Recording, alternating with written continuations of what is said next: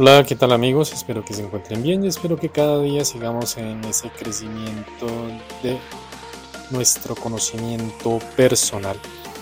En este día traigo un tema que se puede mencionar como, o se menciona como tal, que es la proyección de culpa sobre otros o sobre mí mismo o sobre los defectos que nosotros tenemos. Entonces, de acuerdo a las situaciones que nos han ocurrido en nuestra vida, se convierte esto en una crítica y abuso de reconocer conflictos emocionales con otras personas. Pero ya para ahorita ir a nuestro tema principal, vamos a hacer nuestra relación de la canción que es Something at Need de One Republic, que significa algo que necesito. Dice una parte de la canción, tuve un sueño la otra noche sobre cómo tenemos solo una vida. Me despertó justo después de las dos horas, estuve despierto y te miré.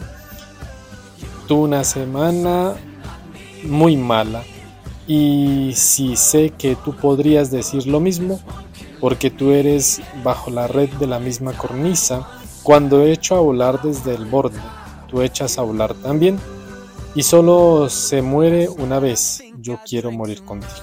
Bueno, ahí vemos una relación de lo que uno hace porque quiere que la otra persona haga lo que uno quiere.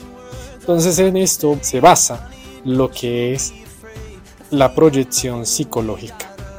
Entonces conforme a lo que hemos mencionado, en nuestras relaciones basadas ya sea en una crítica o en un abuso, hay que saber reconocer los conflictos y emociones internas antes de llegar a culpabilizar a quienes nos rodean por nuestras frustraciones en clave de bienestar psicológico. Pero entonces empecemos a mirar esa proyección psicológica desde nuestro yo. Es decir, que utilizamos esta manera como mecanismo de defensa con frecuencia. Lo que hacemos como, por ejemplo, es quién es capaz de enfrentar sus emociones, sus conflictos, sus estados de ánimo internos y que se vuelcan sobre los demás de una forma crítica en dinámicas dañinas. Es pensar que el defecto que yo tengo lo tienen los demás y nunca a la viceversa. Por lo tanto, es importante que este tipo de proyección darnos cuenta del daño que hacemos, que caemos en un idealismo. Es decir, pensemos por un momento en una época de inocencia en, nuestro, en nuestra juventud y que estábamos enamorados de alguien. De algún modo, casi inconscientemente, atribuimos a esta persona rasgos y virtudes que no correspondían totalmente con la realidad. Es decir, que enlazamos su bondad, su preocupación, sus aciertos y grandes atributos a lo que para nosotros es la perfección. O sea, creamos un ser inanimado, podríamos decirlo de alguna manera, en nuestra mente y que se encarga de proyectar. Es por eso que en el amor en ocasiones el contexto debe ser de manera propicia al cual debe desarrollar una proyección psicológica pero que sea coherente y real. Ahora bien, Cabe decir que eso sí es verdaderamente un problema cuando sucede y se pone en la práctica una proyección claramente negativa, es decir, aquello que vemos en errores de otra persona, que básicamente son los míos. Ahí es donde la persona ejecuta y unas acciones evidentes de carencias emocionales, arrojando sobre los otros pensamientos habitados por la rabia la frustración. Es decir, podemos hablar de hoy de sentimientos de culpa, y como en ocasiones, lejos de asumirlos y afrontarlos, se apuntan al exterior con la intención de herir a las demás personas o incluso aquellas que nos han dañado en alguna manera. A los que tienen más cerca son los que más se dañan supuestamente más nos aprecian, es aquellos que queremos proyectarles ciertas circunstancias. Entonces aquí es donde debes elegir lo que dice Alex Rigora, que la humildad nos permite ver las cosas como son, sin las deformaciones que genera la lente de la vanidad. Es decir, que en cómo entonces nosotros vamos a entender que estamos hiriendo a una persona por nuestros caprichos, nuestras proyecciones, nuestras situaciones y estos mecanismos de defensa que hemos creado a lo largo de, nuestra vida. Entonces la proyección que, que hace es llegar a distorsionar la realidad en beneficio propio. Empecemos poniendo por un ejemplo, una pareja, y esta pareja es de manera insegura ante el compromiso. Entonces, lejos de asumir esa realidad, empieza a castigarle una a la otra, asegurando que no le pone las cosas fáciles. Entonces hay un, un tire y afloje, se dice coloquialmente, que siempre están dándole muestras de desconfianza y de claro deseo de hacerle daño a la otra persona. Y no nos fijamos que el problema muchas veces no está en ella o en él, sino está en uno mismo. Ahora bien, lejos de afrontar que tiene un problema de autoestima, de autoconfianza, castiga con evidencias, con cosas que según la otra persona son verdad, pero que a la vez no.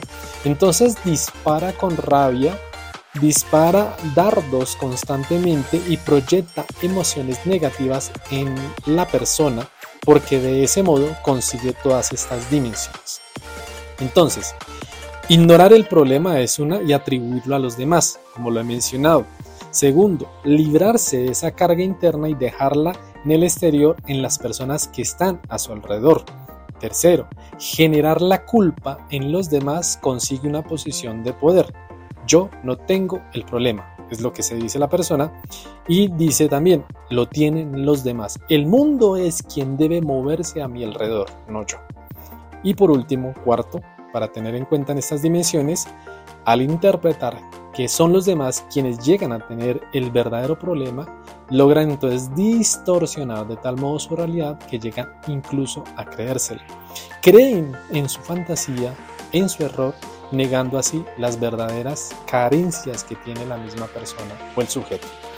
Entonces, esto origina eh, unos mecanismos de proyección psicológica. Estas raíces de proyección se nutren desde la psicoanálisis. Sin embargo, el enfoque que nos llega a demostrar Gestalt han hecho que esta dimensión psicológica que sea uno de esos puntos más importantes que podemos verlo a continuación teniendo presente con anterioridad lo que dice Sigmund Freud. Dice Sigmund Freud que la proyección psicológica fue desarrollada durante una práctica clínica cuando percibió algo interesante, en que muchos de sus pacientes ponían en voces o figuras ajenas sentimientos que ellos mismos experimentaban, pero que no se atrevían a admitir. Esto, lejos de asumir o desentrañar, es aquellas emociones o pulsiones internas que acusaban a los demás de esos mismos estados. Una película que me llama mucho la atención es Fragmentado. Esta película hace algo así, pero obviamente tiene una connotación más fuerte, por eso la recomendaría. Pero ojo, es una película que es una persona que tiene distintas personalidades, pero algo así va en esta sintonía. Más tarde, otros psicoanalistas revelan cómo Jacques Blanc relacionaron el fenómeno de la proyección de a la neurosis. Dentro de ese encuadre siempre se destacó la dificultad para hacer ver que las personas usan este mecanismo, es decir, los pacientes no siempre están preparados para volver al interior aquello que en un momento se coloca sobre los demás. En esta relación, la Universidad de Virginia, por ejemplo, realizó un estudio donde comprobó que las excusas, esos recursos tan comunes que cada día utilizamos, son también un tipo de proyección psicológica. A menudo esto se convierte de una manera inconsciente, además de negar evidencias, llegamos a culpabilizar a otros de no poder llevar a cabo ciertas cosas porque nosotros no somos capaces de evidenciar dicho hecho interno. Entonces ya ahora sí, con Gestalt dice, cuando proyectamos no sabemos que estamos proyectando, mucho menos que seamos un proyector. Entonces, la proyección consiste en la tendencia de hacer responsable al ambiente de lo que origina en el sí mismo. Entonces tenemos que tener presente que el enfoque de una persona que tiene este tipo de finalidades sin duda no facilita la realización personal. Por ello debemos ser plenamente conscientes en nuestros procesos emocionales de la realidad, lo que llega en pronto a ser un conflicto en nuestro interior. Las proyecciones psicológicas son en esencia estados que no aceptamos e incluso reprimimos y que de alguna manera tenemos que liberar. Por tanto, para despertar el potencial humano hay que tocar esas puertas internas, darles esa luz para que transite esas emociones complejas y aceptarlas para favorecer la libertad y el crecimiento personal. Pero entonces ustedes se estarán preguntando, ¿y cómo llegamos a romper esa proyección psicológica? El tema es que realmente es complejo y tristemente se hace muy frecuente. En ocasiones muchas personas sufren maltratos físicos, psicológicos, sí y siguen proyectando en sus parejas una imagen positiva. ¿Por qué razón? Porque de ese modo se autoprotegen de la realidad, no quieren asumirla. Entonces, un ejemplo, podría decir, si mi pareja siente celos es porque me quiere, gran mentira. Si mi pareja en el fondo me quiere, en ocasiones comete errores, pero las personas que más son las personas que más se preocupan por mí, mentira. Proyectar estas ideas es caer en una distorsión de la realidad donde su mundo es más inicuo ahí es donde no hay que aceptar ese tipo de realidad porque no es la misma, es una fantasía y es una crudeza que estamos o que la persona está ocultando. Ahí es donde toca que la persona sea valiente y debe poder reaccionar para defenderse incluso de sí mismo. ¿Qué debemos hacer o qué debe hacer este tipo de personas si eres tú que estás analizándote en ese crecimiento personal? Primero, Debes comprender qué estás proyectando en los demás en esta realidad como mecanismo de defensa. Y por eso hay que buscar los salvavidas en el cual acogernos en admitir algo que no está determinado, sino que tenemos que cambiarlo. Hay que comprender como segundo punto que proyectar la culpa y la rabia en quienes están a nuestro alrededor no va a conseguir generar más emociones positivas, sino por el contrario emociones negativas, por lo que vamos a caer en un círculo vicioso donde esa falsa sensación de poder ocasionará un largo plazo de dura caída. Tercero, como les decía, si eres tú quien sufre esa proyección por parte de otra persona, hazle ver claramente cómo te sientes. Adviértele qué y cuál es su comportamiento por lo cual no se podrá mantener durante mucho tiempo y decirle que te sientes mal, humillado, manipulado, etc. Entiende también que en el momento en que una persona asuma que su proyección psicológica se esconde una realidad o una carencia personal, hará que pierda su sensación de control. Esto es cuando la persona logra descubrir esto en sí misma y al darse cuenta sufrirá una especie de caída personal en la cual necesitará ayuda y apoyo. ¿Para qué? Para lograr reconstruirse, para afrontar dichos problemas y dichas carencias que ha, ha asumido o que ha creado a lo largo de su vida. De una manera general, entonces, no es nada fácil aceptar que proyectamos. Hay algunos que lo hacen en una manera mucho más amplia, mucho más constante, mucho más inconsciente, pero otros lo hacemos de pronto de una manera no tan, tan repetitiva ni, tan, ni con cosas tan grandes como dañar a una persona. A veces lo hacemos sin darnos cuenta, como le digo, pero pensamos que el defecto está allá afuera. Y ahí es donde tenemos que empezar a evaluarnos, no sea que caigamos en una bola de nieve y ahí sí no podamos controlarlo. Entonces, Verificar que si nos damos cuenta de que estamos echando culpas a otra persona por su defecto, que es el de nosotros, entonces no queremos aceptarlo. Entonces, pensar que la otra persona que amamos es un poco más que una criatura perfecta, también hay un problema. Tenemos que tener presente que todos tenemos esas carencias, todos tenemos defectos, pero esas carencias es lo que debemos asumir con humildad, con sencillez y objetivamente, porque al fin y al cabo somos bellos, pero también somos imperfectos y por eso debemos intentar sobrevivir en un mundo complejo para ser felices, pero aceptando a la otra persona como es.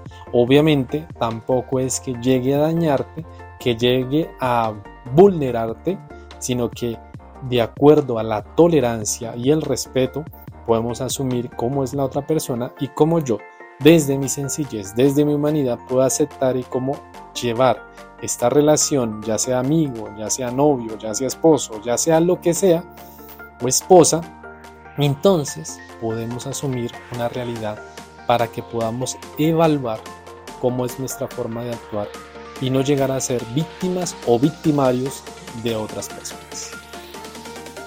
Analízate, reitera cuál es la idea de estos audios, compréndete, ámate y obviamente siempre debes estar dispuesto al cambio a, para abrir esa zona de confort. Cuídate y nos vemos a la próxima.